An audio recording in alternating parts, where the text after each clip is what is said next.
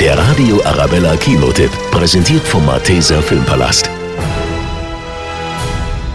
Bei Klassentreffen 1.0 geht es um drei Männer, die eine Einladung zum 30-jährigen Abi-Treffen bekommen. Und alle stecken mittendrin in der Midlife-Crisis. Wir hatten alle große Träume, jetzt haben wir Krampfadern.